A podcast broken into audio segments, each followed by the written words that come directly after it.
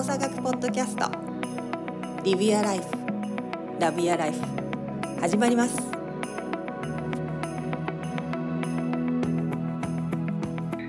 太一さんは、なんかそういう承認することとか、承認っていうことについて、自分が心得てることというか、感じてること思ってることみたいなあの？いや、もう、僕はもう常に、前は、前もからもずっと話してますけど、もうその場が良ければそれでいいっていう考えなので、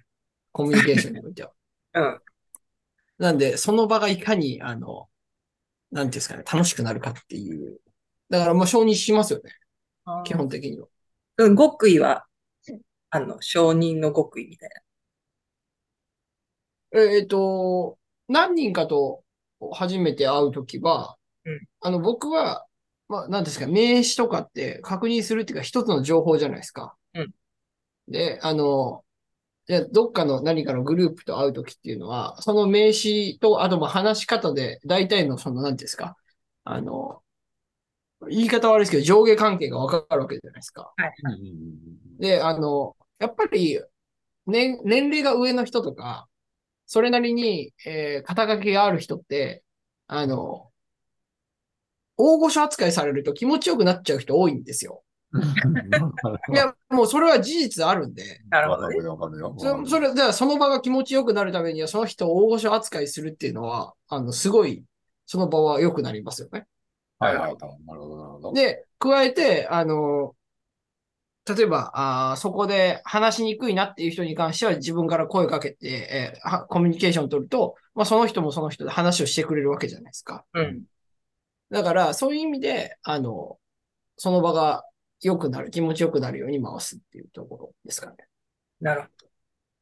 なんかでも、その大御所の人を大御所として扱うやり方によっては、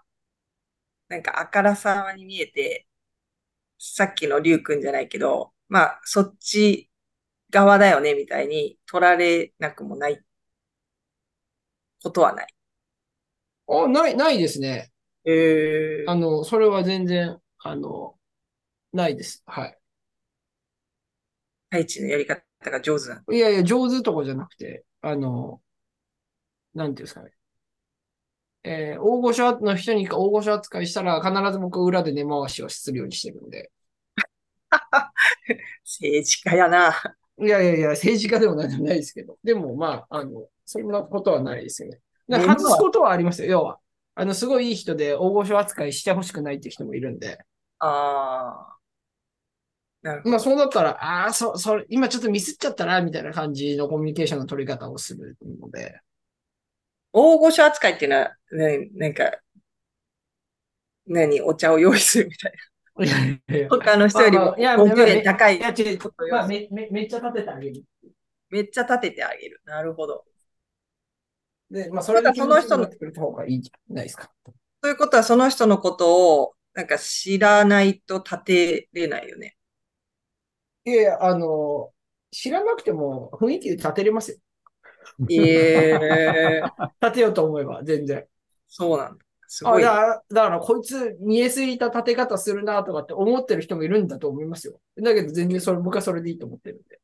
マジで？うん太一からそんな雰囲気を私は感じたことないけど。えー、もう、くにこさんもう分かってるから、別になんかそんな。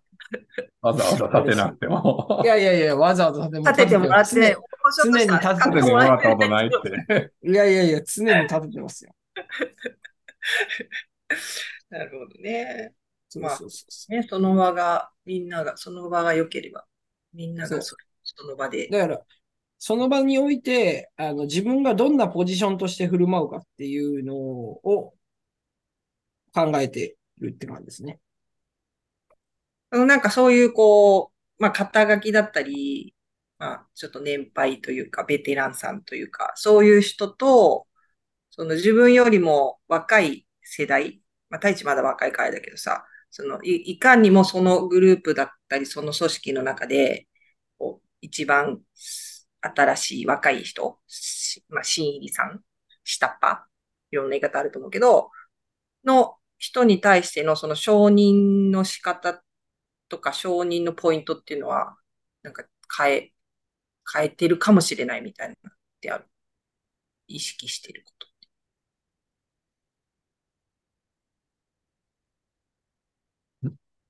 そういう、ある。相手の肩書きだったり、その人の立ち位置によって若手なのかそうじゃないのかで承認する要要点が違ったり、承認の仕方が変わったりとかって。お俺は多分、大地と全然多分真逆で多分アプローチが。俺はできるだけそこをフラットにやろうとしてるかもしれんな。なんか、うんその存在だけ、相手の存在だけで全部フラットにっていうような、あんまりそこに、まあ、なんていうか、あ、最初はって感じかな。うん。あまり、そこをあまり意識せずに、ただただ相手そのままでっていうふうに、っていうのは、だから、どこをみたいなことは、まあ、その会話の中で、そ、そ、すごいなと思ったらすごいですねっていう話だし、いいですね、やったらいいですね、やしっていうのはもちろんあるけど、最初の入りとしてそこを意識するって、どこを承認するみたいなことは多分全然意識してなくて、だから本当にあるままそのままっていう感じの最初はお名前とお疲れ様ですみたいなところだけかなと思うけどな。そうね。なんか私、自分自身を振り返ると、その、まあ、若手の子たちとか、まあ、新しく、こう、何かを学び始めて何かに取り組んでる人たちに対しては、その、やってる、その、やってることそのものを承認してあげる。まあ、頑張ってるうんうんうんみたいな。まあ、一番シンプルに言うと、いや、頑張ってるねって。でも、なんかある程度経験とか、その、まあ、ベテランと言われるような、ね、年数が経ってる人に関しては、やっぱし質的な部分うん。うん。で承認を。まあ、頑張るのは当たり前でしょみたいな部分がやっぱある、あるからさ。なんで、その、質として出てきてるものに対して承認することが多いなってちょっと、今思ったんでね、話をしてて。で、だから逆に、その、ベテラン組というか、その経験者組に対してのフィードバックというか、承認が、そうんうんの頑張ってることに対しての承認がないから、いつも指摘してるばっかりみたいになっちゃうのかなってちょっと今、はいはい話を。はいはい。はいはいはいはい。その、やってるそのこともちゃんと承認して、一緒に承認してあげないといけない。うーん、まあ、分かってるでしょと思ってる部分もあるからあれなんだけど、うんうんうんうん。でもあえて言ってあげることも大事なのかなって今、ちょっと話を聞いてた。だからそれってさ、こっちのさ、そのなんか状態もそうやし、あの、相手の状態にもよるよね。うーん。その相手がなんかいろいろうまいこと言ってなかったりとか、なんかプライベートでもちょっとなんかいろいろあったりとかで、状態が悪いと、要するに、その、なんていうかな、ベテランだとか関係なく、その人の状態次第うん。なところが結構あるかなと思うよな。で、そのままこうなんか、こう一旦こう承認をしてあげないとその先に進めない時もあるやろうし、そうじゃ、自分でそこをもう承認できてる状況って、えっと、そこ別に無理になくても、そこ指摘するだけで、その先にさっと進めるけど、っていうようなのは多分あるかなと思うから、からそこはなんか、その辺は大事かなと思ってて、それをちょっとなんか明確になるほどねと思ったことがあったのが、知り合いの社長と話してた時に、社長さんと話してた時に、その人が、その、特に部下をに何かこう伝えたい時は、うまくいった時に伝伝ええっと伝えるようにしてるっていう話をして、特に営業とかの話で、営業で契約が取れた時にこそ、より良くなるためにどうしたらいいと思うっていう話をすると。要するにもっとこうした方がいいぞっていう話をするって言ってて、うまくいってない時にわざわざそんなんしても、もううまくいってないの分かってんだから、本人。ってなった時に、結局、事象として契約が取れたとかって、もう、現実として自分を承認できる何かが生まれてるから。うん、そういう時の方が、そういう指摘とかって耳に入るんだよねって話をされて、あなるほどねと思って、まさにそこってなんか、その、どういう形でもいいから、一旦そう自分が承認されている状況、自分からでもいいし、環境からでもいいし、何でもいいので、それができている状態のじゃないと、我々って、その、まあ、ネガティブフィードバックというか、その、こう、こうした方がいいんじゃない、ああした方がいいんじゃないっていう指摘は入らないよねっていうのは、結構あるなっていうのが思ったので、そこはちょっと気にするようになったよね、それからね。うん。なるほどね。なん、なん、なんかでも今の話聞いてて、パって浮かんできたのが、その、いいことが起こったとしても、それに満足してない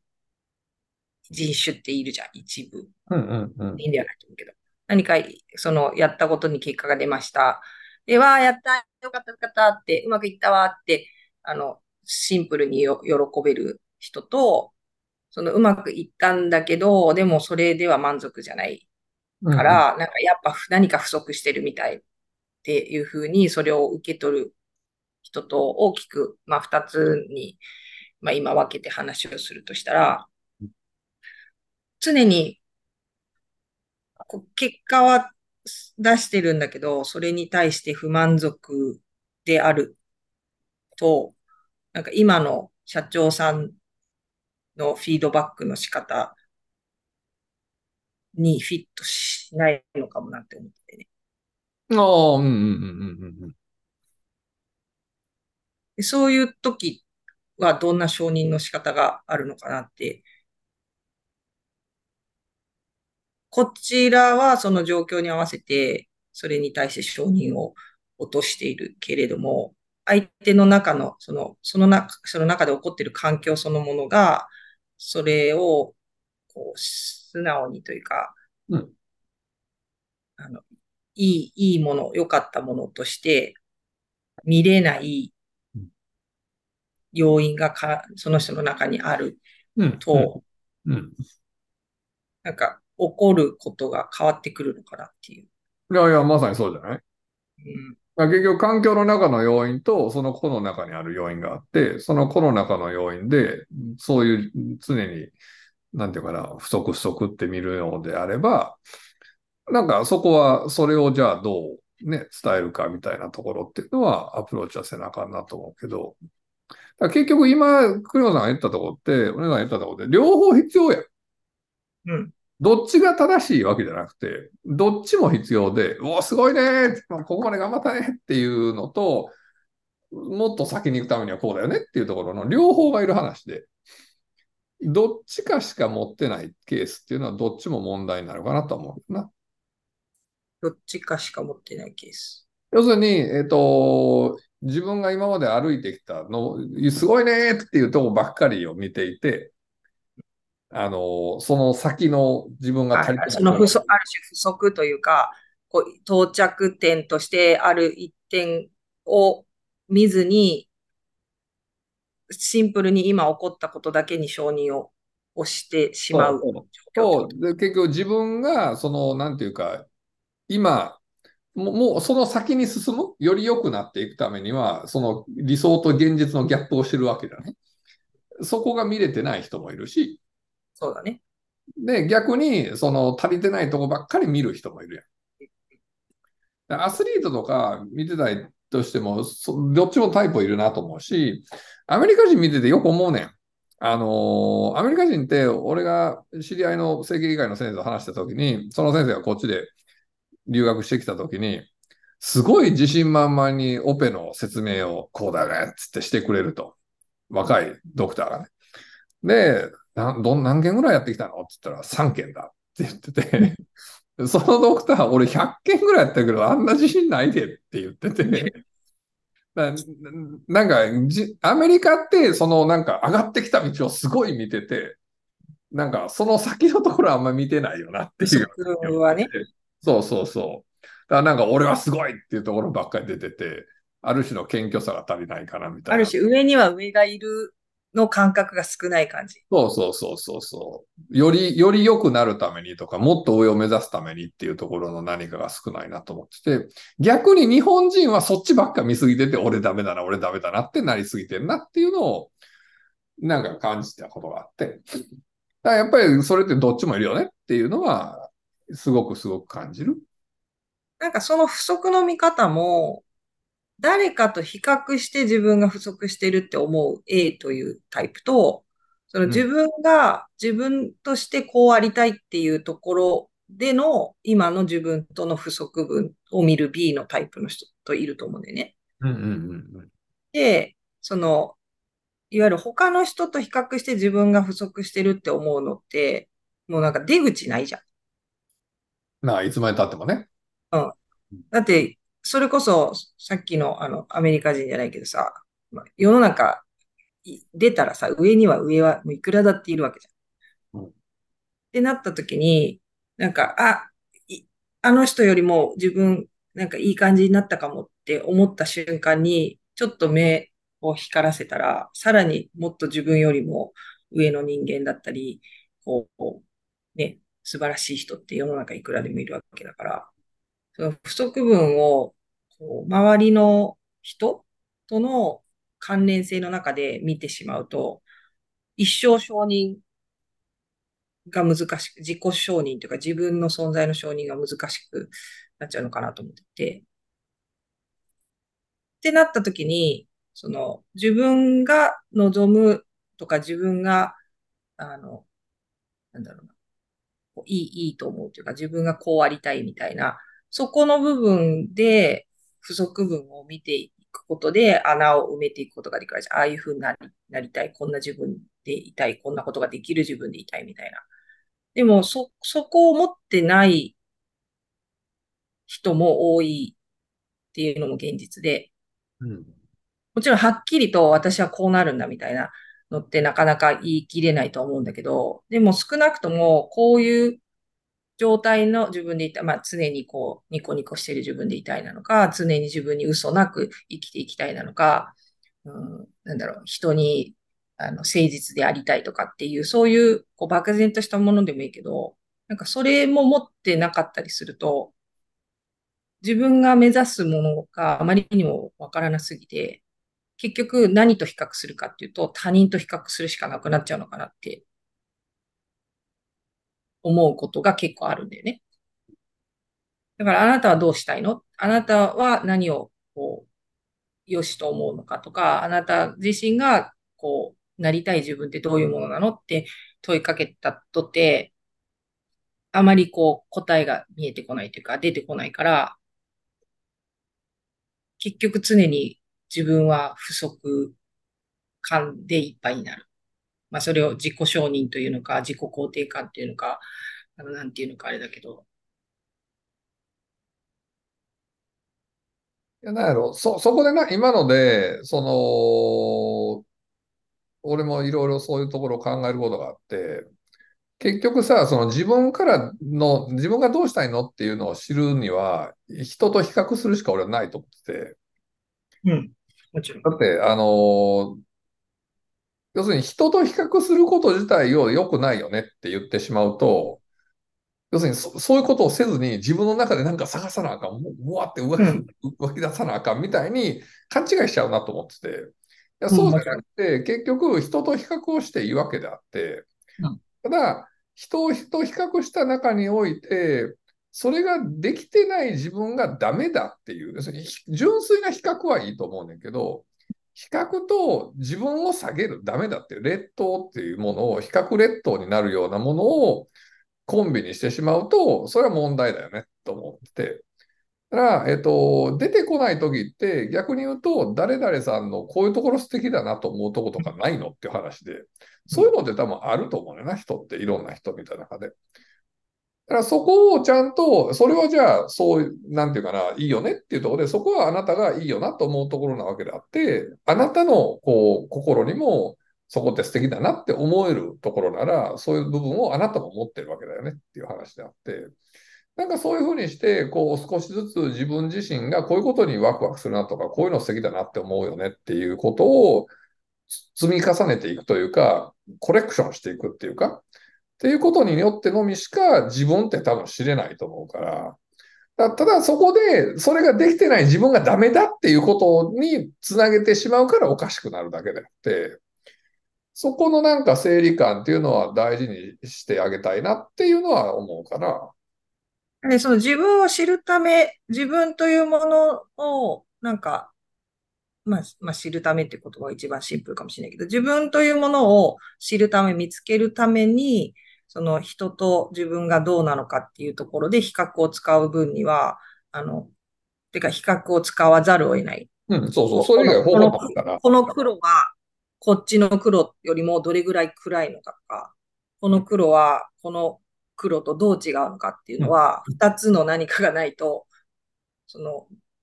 ろ論じることができない。まさにそれと同じで、誰かがいるから私がどうであるっていうことが見えるっていうのは、あの、そういう意味での比較っていうのはすごく重要だと思うし、あの、今、りゅうくんの話を聞いてて思ったのは、私はどっちかっていうと反面教師うんうんうん。そうだろうな、そうだろうな。うん。だから、ああなりたくはないっていう部分での比較 から、そうなりたくない自分は、じゃあどうなりたいのかっていうので、常になんか来てる部分があって、あんな風になりたいなみたいなのはあんまない。どっちかというと。うんうんうん。もちろん、ああ、素敵だなと思うけど、でも自分の行動とか自分の、その、なんだろうな、軸として持っているのは、そうならない、そうではない自分ってどういう自分なんだろうっていうところで、ずっとこう、自分をこう進めてきたなっていうのはすごくあるなっていうのは今話を聞いて思った。だから質問としては、そのどういうこ、どういうもの、どういう人を素敵と思うのっていう質問と同時に、どういう風なのは嫌なのっていう、ああ、そうそうどうそうね。どうなりたくないのっていうのは、うんあのもう一つの質問としてはすごいキーなのかなっていう。ああ、そうそう。まさにまさに。で、だから、それがな、その、いい人に対して自分がこう下げてしまう状態になると、この人は嫌だっていう人に対して、こいつはダメな人だっていうふうに、その人を下げるっていうことになるやんか。はいはい。まあ、結局、その比較っていうものを優越をつけるツールにしてしまっていると、結局上を作ると同時に下を作るっていうようなことにもなってしまうわけで、そこが多分一番問題で、比較っていうのは純粋に、なんていうか、自分を知るツールだけであって、ち違いを知る。そうそう、違いを知るものでしかないっていうところを整理しておくと、その辺ってちょっと違うかなっていうのはちょっと思ったりするかな。ね、この黒の方が優秀で、この黒は優秀じゃないとかではなくて、そうそうこっちのそうそう。黒はこういう黒で、こっちの黒はこういう黒であるっていうふうに、まあ、見れることが、まあ、その比較をするっていう、比較の使い方としては大事なのかなと。太一さん。皆さんが待ってます。太一さんのコメント。いやいやいやいや、もうあの、聞き入ってました。はい。そう。はいはい。そうですね。何 それは我々を気持ちよくさせるような感じで。いやいやいや、もう、この場が良くなればいいから、太一。そうそうそうそうそう。その場が良くなる。ただ、僕僕は思うのは、全然比較を、比較、ひ全然いいんじゃないですか。比較を、あの優劣をつけるのに使ってもいいと思いますけど、あの、使っ、つだって、えー、資本主義という社会において、えー、必ず、ううんなんていうんですかね、えー順番はつくわけなので。うんなので、それは全然いいとは思うんですけど、そう見せないようなコミュニケーションの取り方をどうするかかなっていうふうには思います。さすが。そう、見ない。難しい。あ、いやいや、あの、だから、あの、全然難しいっていうか、完全にそれができるかっていうとできないと思うんですけど、さっき、あの、最初にリュウさんが言ってたように、あの、当たり前ですけど、えー、聞く耳持ってる時っていうのはうまくいってる時なんで、うん、うん、そういう時にその会話ができるかどうかとかうん。っていう話かなっていうふうには、スッと入ってくるわけじゃないですか。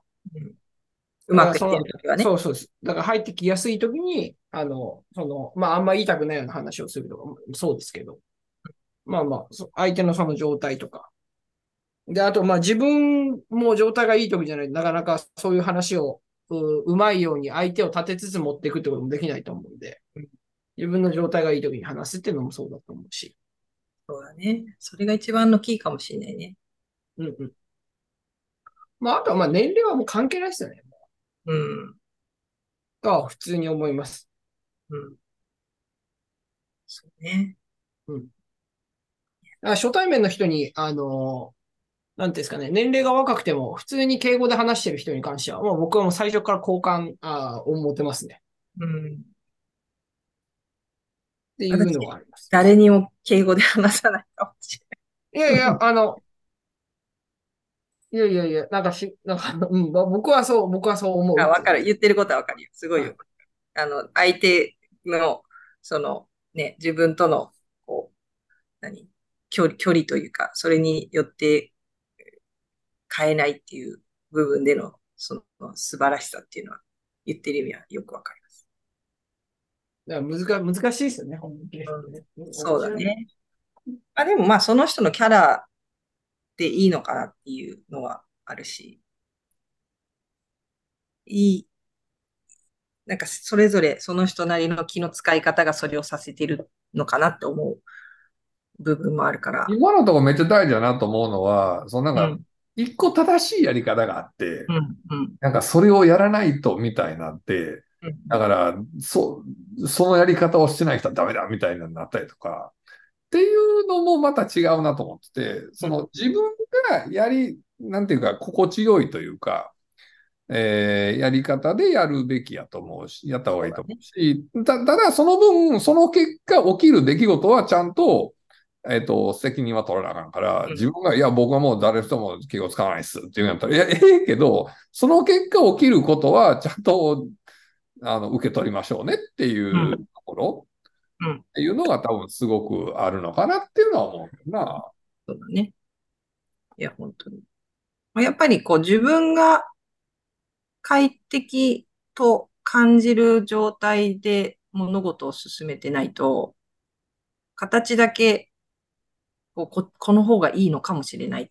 てやっていると、だんだんこう自分が苦しく、メッキは剥がれてくるみたいな。いやマジよ、マジ。それは本当そ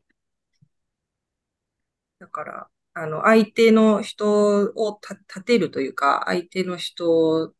の、こう、いい気分でいる状態はもちろん、邪魔をしないというか、そう、そういう状態を作るっていうことは心得ながらも、同時に自分も同じ空間において自分自身が快適であれる自分の振る舞い、言動、人とのコミュニケーションの仕方っていうのは常に探りながら探していくと自分のスタイルっていうのは見つかってくるのかなっていう気はするよね。う。いや、本当そう。なんかね、こう、もう2023年も後半に入っておりますが、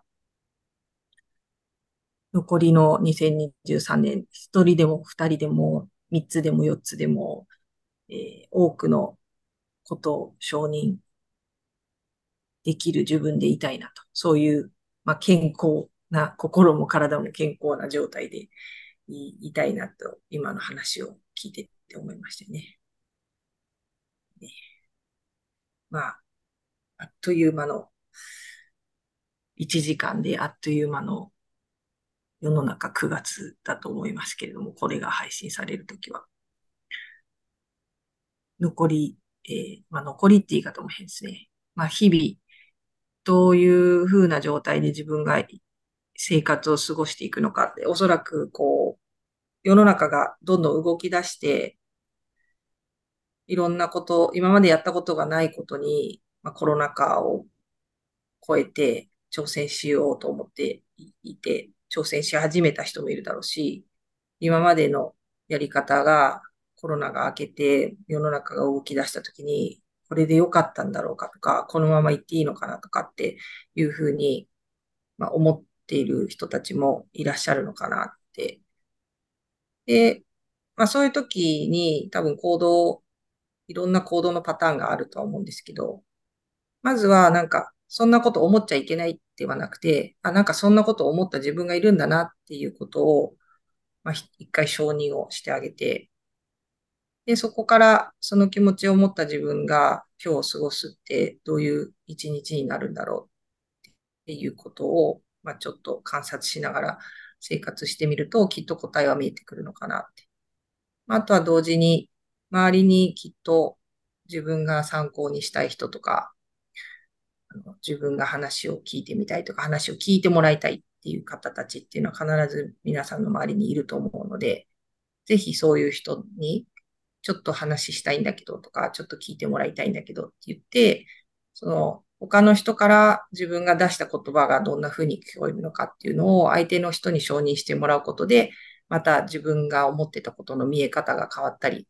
まあそれが確かなものとして自分の中に落ちたりするのかなと思うので、ぜひお互いの存在とお互いのその思いを承認する日々を過ごしてもらえるといいんじゃないかなと思います。はい。今日もありがとうございました。ありがとうございました。ありがとうございました。